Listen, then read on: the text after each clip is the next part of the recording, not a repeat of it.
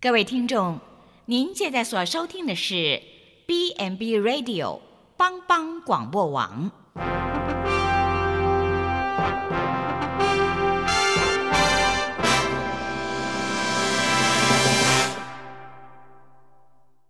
即将为您播出的是由萧锦峰牧师主持的《爱邻福气》。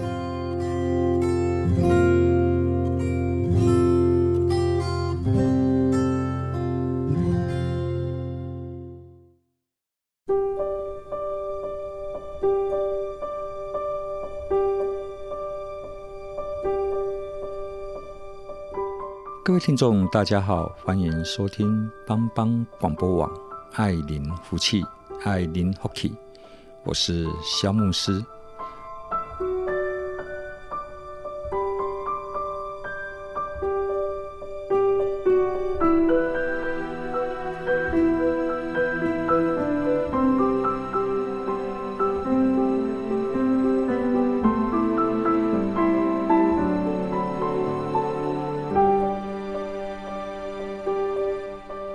今天。这个礼拜是二零一九年的最后一周，我不晓得你们对于二零二零年是不是有一些的期待，还是你觉得不用做什么改变，不用做什么计划，只要像以往这样每一天平平安安的过日子就可以？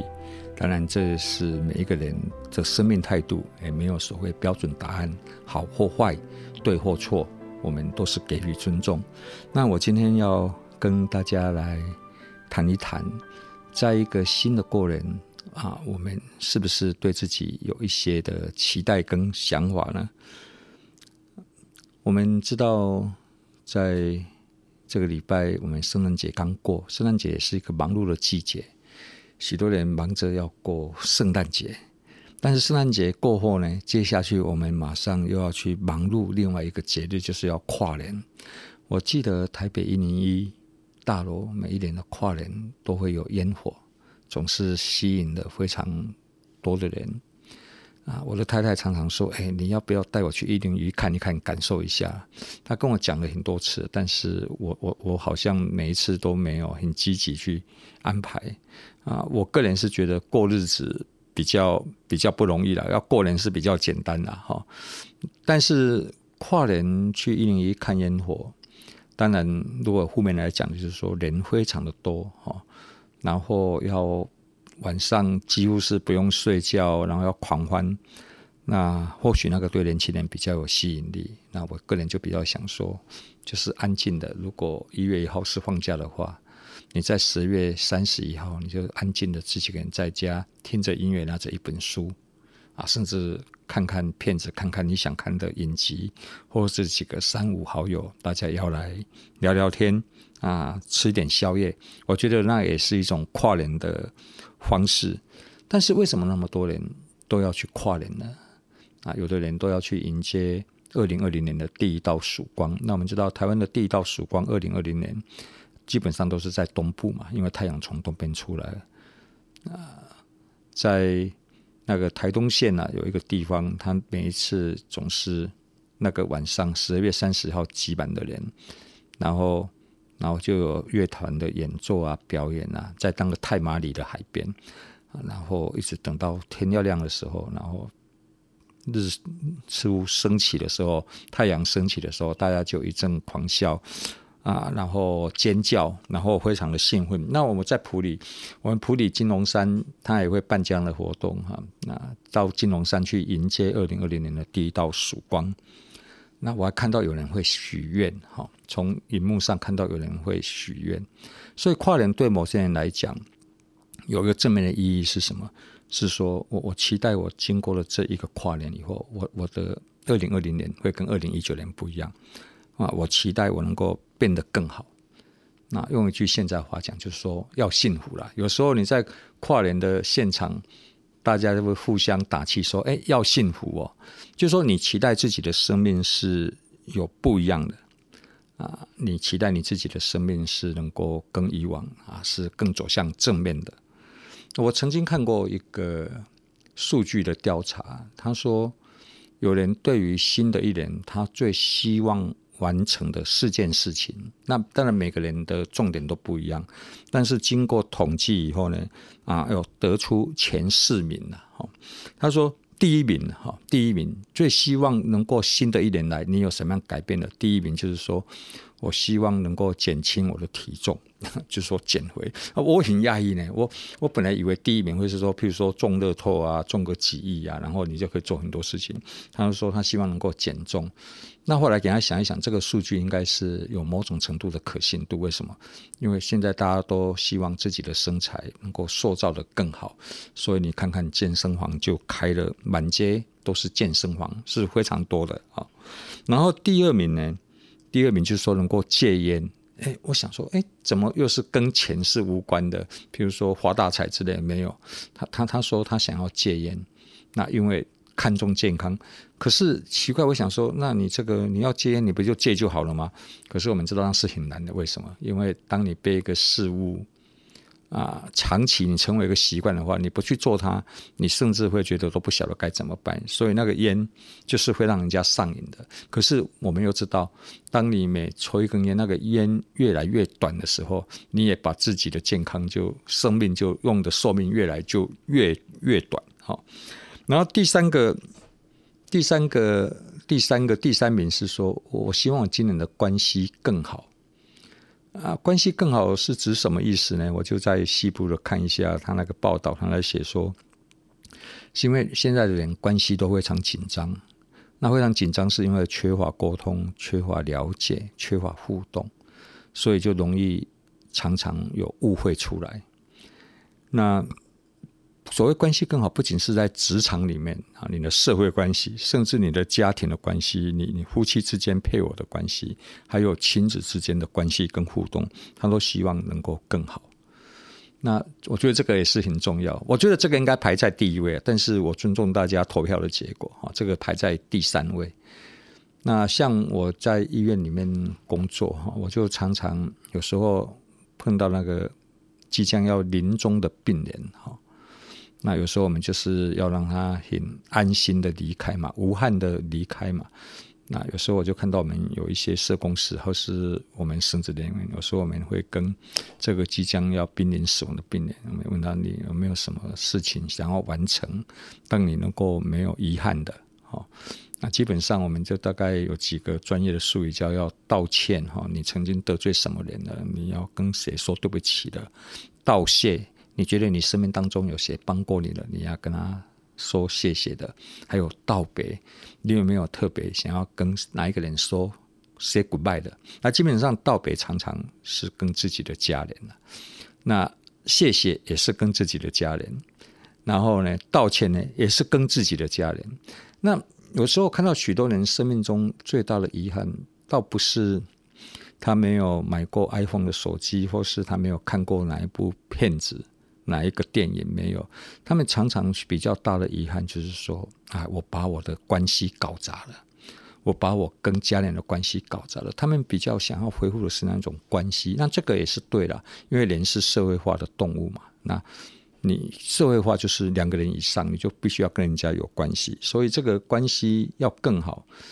我个人觉得在第一名了，但是这个网络的这个调查是在第三名。那第四个愿望呢？是说什么？他说希望薪水能够增加啊。对啊，是啊，薪水要增加。我们台湾的物价一直在上涨，特别这几年，我觉得食物的物价都会在上涨。你去外面现在外食不一定会便宜了，为什么？因为真的实在是。物价都上涨，你自己买回来煮也不一定便宜，因为菜也都上涨，而且物价有时候涨上去是下不来的，所以他希望他的薪水也能够随着物价的波动呢，能够跟着调整。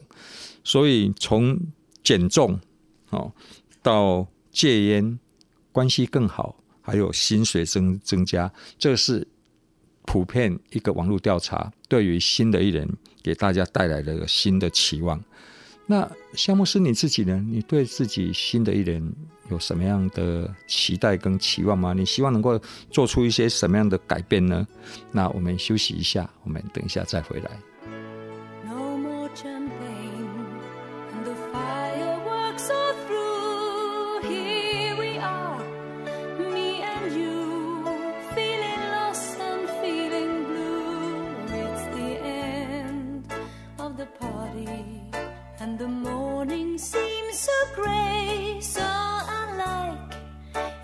Day. Now's the time for us to say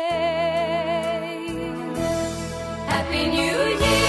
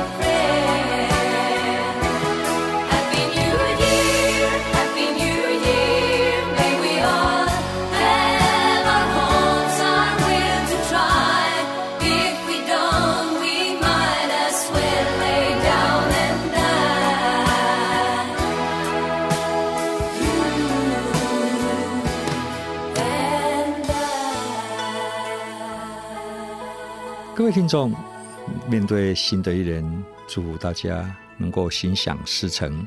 欢迎收听帮帮广播网爱邻福气，我是萧牧师。刚才提到网络的一个调查啊，是一个新的一年，一个新的愿望。那那些愿望我都觉得还不错，我觉得确实是需要。那我个人，我这是为自己的啊，今年二零一八年，我稍微做了一下的整理。有时候啊，沉淀一下，我要用一个什么样的态度来面对即将到来的二零二零年呢？那我就想一想啊，我觉得我能够成为一个更感恩的人，然后对自己有自觉，然后更有纪律。好，那为什么这三点会成为我是二零二零年的目标呢？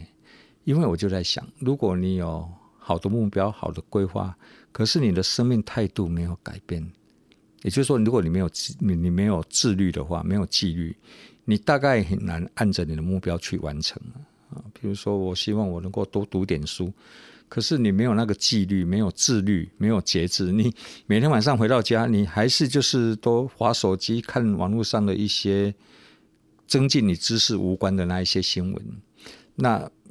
你要脱离那个习惯，是真要很强的纪律。所以你没有好的态度，你就不能够成就好的事情。那我第一个，我觉得我必须要成为一个更多感恩的人。有时候我这样生命中一路走来，有时候你真的是去数算恩典，我我真的会发现上帝是对我非常的祝福。啊，对我非常祝福。有时候不一定是物质层面的。当然，我现在也拥有自己的房子，我我不必须租人家的房子。当然，我不是说住人家的房子就是怎么样，而是说有时候你想一想。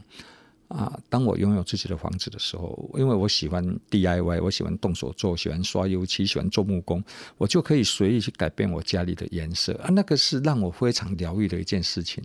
所以我家里的那一些木工的工具啦，所谓做一些 DIY 的工具，我家里给洗桃花做这些啦，那个就让我能够。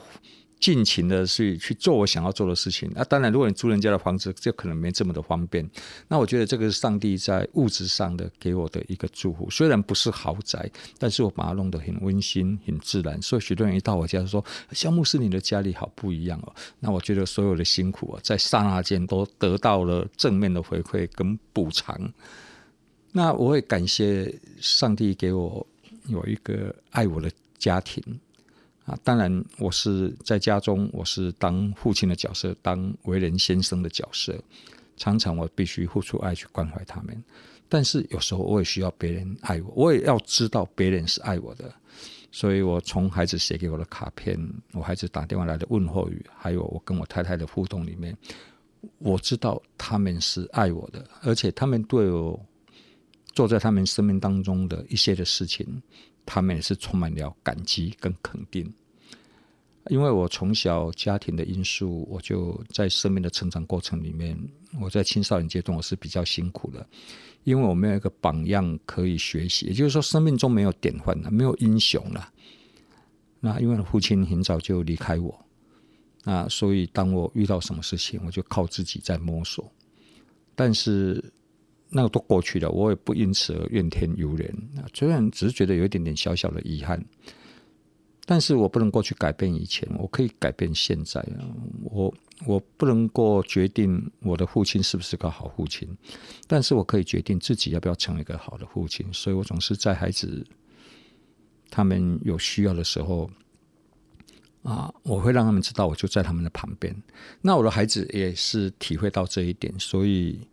在今年的父亲节，我就寄到我孩子寄给我的卡片，是说他们谢谢我啊，能够帮助他们完成整个大学的教育，甚至硕士班的教育。各位听众，你们可能觉得有一点讶异，你们觉得这不是就是自然的吗？不是父母亲本来就是应该这样做吗？让你孩子去读书，对，是应该的。我本来觉得这是我的责任。但是，当我的孩子给我正向的回馈，那一句“哎，谢谢你，老爸，你你真的实在是帮助我们”，我觉得那一种感觉是非常的温暖的。我那张卡片现在还摆在我家的客厅，有时候常常去看一看呢，就让我的生命里面就多了一些的温暖跟能量。特别我的老大，他说：“他说谢谢你，老爸，你把我教的，让我没有走路。”就是说不走歪路了，呃，虽然可能他不是读书非常好，可能他也不是非常的顶尖跟杰出，但是他的品格我是可以信任的。他就感谢我在这一点给他。我有时候我觉得我做的不大好，可是有时候你做的不好，有时候你真的是无心的，或是啊不是故意的。但是他们都知道我的动机，我是想把事做好。我总是尽量与人为善，多一点体贴，多一点真诚，多一点诚恳，这是我为人处事的原则。但有时候你也会有自己的情绪，但是有时候你会对孩子发脾气。但孩子知道我不是那一种动不动就是有一些负面言语的人。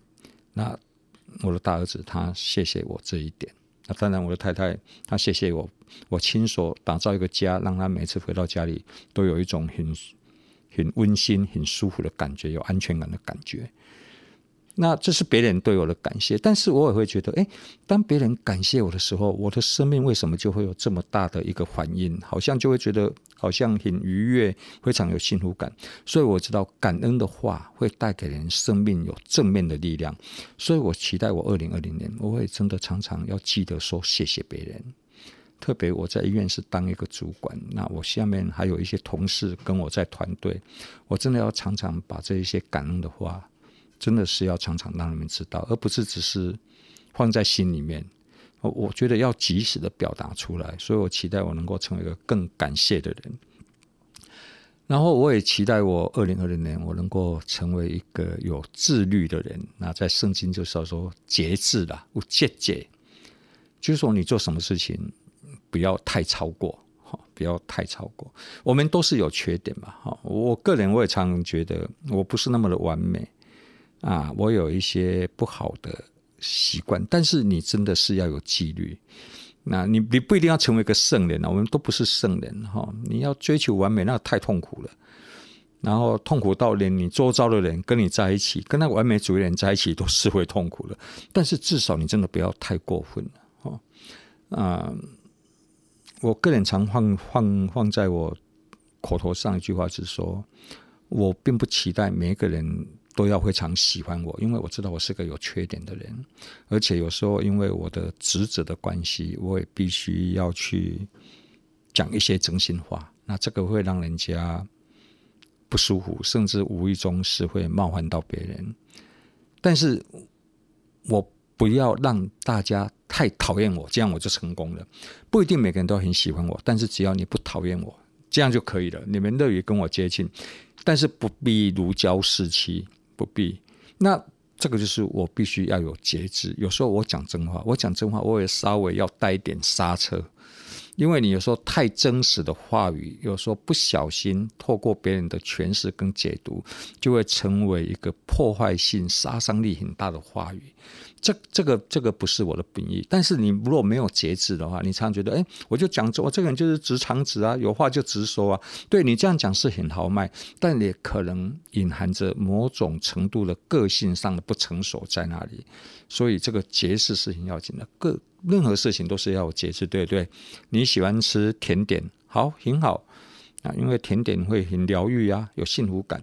可是你吃太多呢，没有节制呢，那就不好。所以许多事情真的过与不及都是不好的啊。所以希望我们这样的分享啊，可以帮助大家能够应用在每一个人的生活当中的每一个事情上面。我没有办法分享太细的东西，但是我觉得我们有一些生命的原则，把它把握住了，那你前面的道路。就能够走得比较平坦，走得比较顺。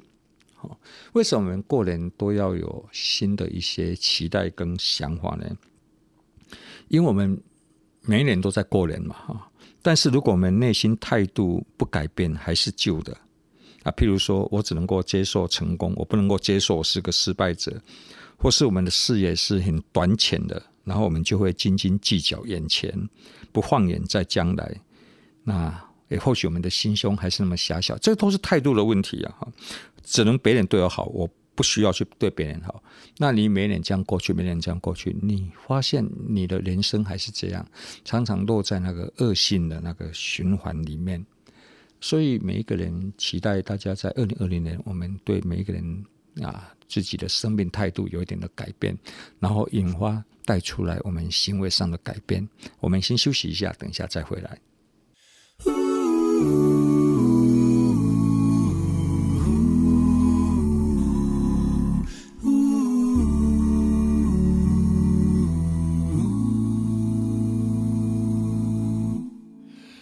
Should old acquaintance be forgot and never brought to mind? Should old acquaintance be forgot and days of old lang syne?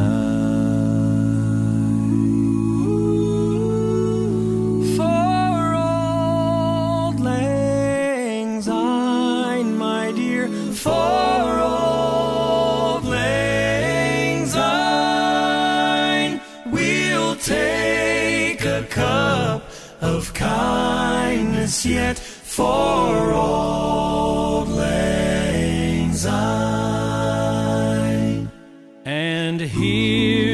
hand, my trusty friend, that gives a hand to thine. We'll take a cup of kindness yet for old lang syne. For old lang syne, my dear, for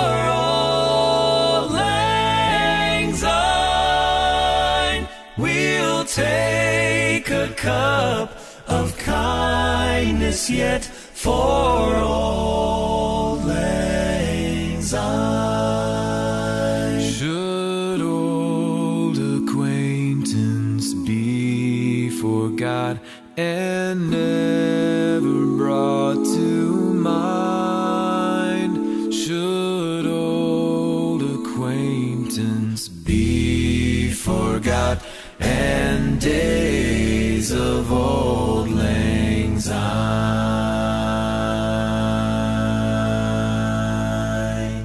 各位听众，欢迎回到邦邦广播网啊，爱邻福气，我是萧牧师，很高兴与大家在这里一起来分享一下新年的新的希望跟自我的期待。我刚才谈到为什么我们人需要对自己不断的有一个期待呢？因为我们其实我我相信啊，人之初性本善啊，人都有想要往正面的方向走的那一种态度。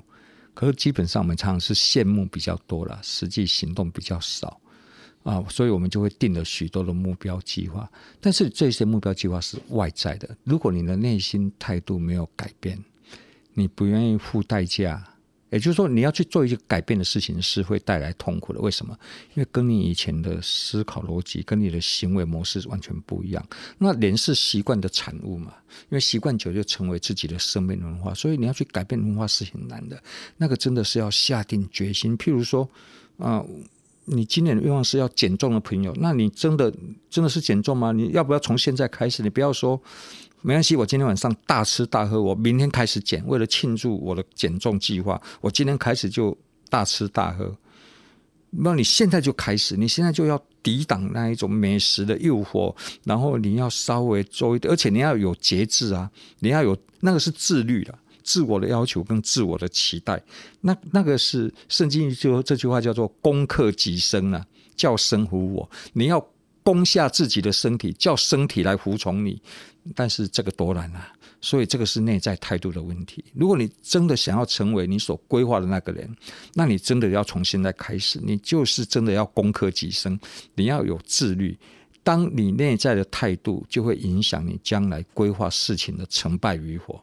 所以我就想到圣经有一句话是说：你要保守你的心，胜过保守一切。你要保护你自己的心思意念。胜过所有一切的东西，因为一生的成功失败都是从你的内心开始哦。也就是说，你规划很多事情，那成功失败在你内在的内心就开始了。你有有有的人他会规划很多，他做很多计划，但是他从来不想去实现它，所以那个就是空谈。但你真的是空谈吗？还是你真的是要去完整的要做呢？这是从你的内在，从你的内心里面就要开始。我我今年我还有二零二零年，我对自己有另外一个期待，就是说，我我期待我的生命能够更丰富。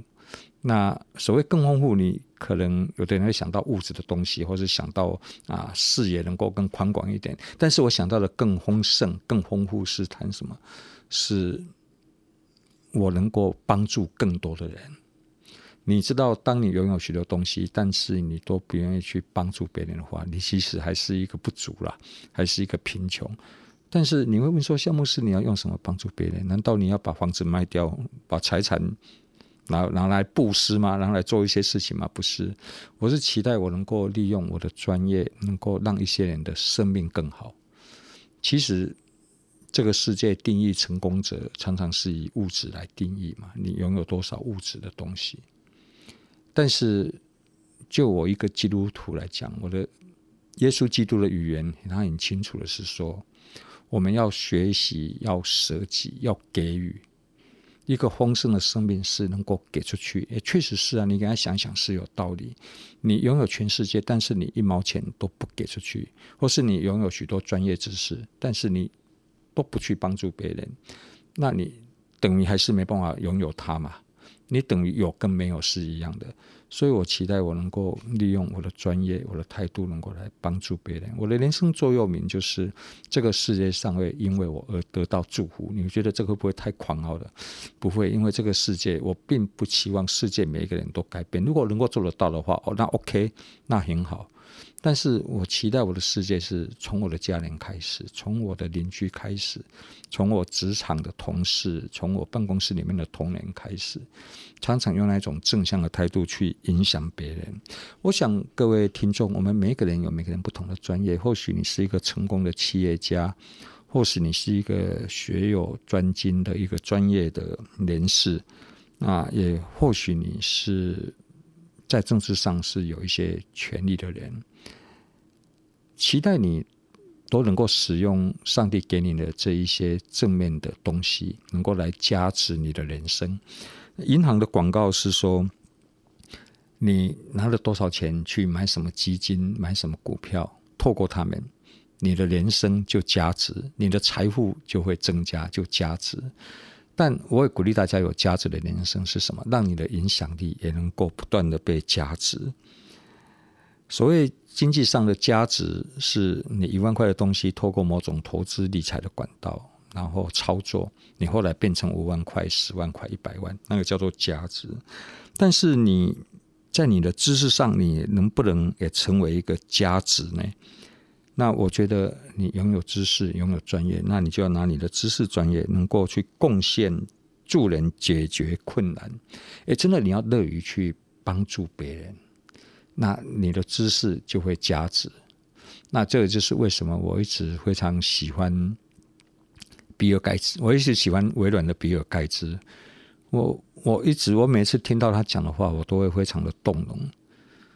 虽然我们有的人会说他是一个邪恶的软体的帝国，但是那不管了。我觉得他捐出了许多的钱，他的基金会做了许多的钱。他说，他说网络的发展。带来的倒不一定是知识的获得。他说，网络的发展带来他觉得最大的正面的意义是什么？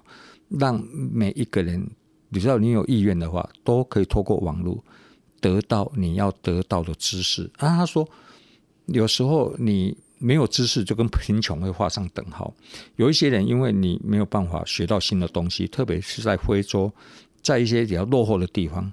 他们也没有办法上学的，因为学费太贵了。但是透过微软的网络系统，它可以让大家愿意学习的人都可以上网去学习，然后呢，拉近了所谓城乡的差距吧。那个知识的水平的那个距离一拉近呢，你就不会再去复制你的阶级。也就是说，有钱的人他永远让孩子投资，不断的去去上学，去学更多东西，所以他将来会。更有钱，那贫穷呢？他没有办法，没有钱去学习，所以他就越来越贫穷。那个叫做阶级的复制了，就 copy 了。上一代是这样，下一代这样，在下一代是这样。他说不对，他说不不要这样子。所以他的基金会捐了非常多的的非常多的钱，他就只有两个愿望。他说一个就是要让知识透过网络来普及，第二个要消灭贫穷。他不是要让自己再获得更多，所以我觉得他的知识就加值了。他透过他的写软体，他的这些软体能够帮助更多的人来获得更加值的人生。那如果你是一个有财富的人呢？那你的金钱也能不能来从事一些公益的活动呢？从事所谓社会的公益的活动，这个也是让你的人生可以加值，让你的财富可以加值。这个世界定义我们的成功是看你拥有多少。但是在信仰里面，上帝怎么看我们？上帝是看说有多少人因为你的帮助而成为更好的人。那我们的价值观是说，有多少人帮助我成为，让我成为更好的人？那这个我才是有价值的。可是上帝信仰的观念，耶稣基督的语言，他的观念是说，有多少人因为你的帮助而成为更好的人？啊，像我就很感恩啊，我在这边帮帮忙在录音啊，我们就有个同事，就每次。我看他就陪伴着我在那边帮我操作这些录音的设备，也就是因为他愿意帮助我，让我的声音可以传递出去。如果有人因此而价值观得到一些改变，他的生命变得更好的话，那我们都有份了。所以，我们都在做价值的人生。那如果你是拥有政治权力的人呢，你一定觉得不要有权力上的傲慢。这个权力不是来累积你的地位跟累积你的财富，权力是上帝给你的。所以你要若利用上帝给你的这个权利啊，拥有的公权力，你要来服务民众，来增进人民的福祉，这个才是价值的人生。那我希望我的生命更丰盛，我也希望你们的生命更丰盛。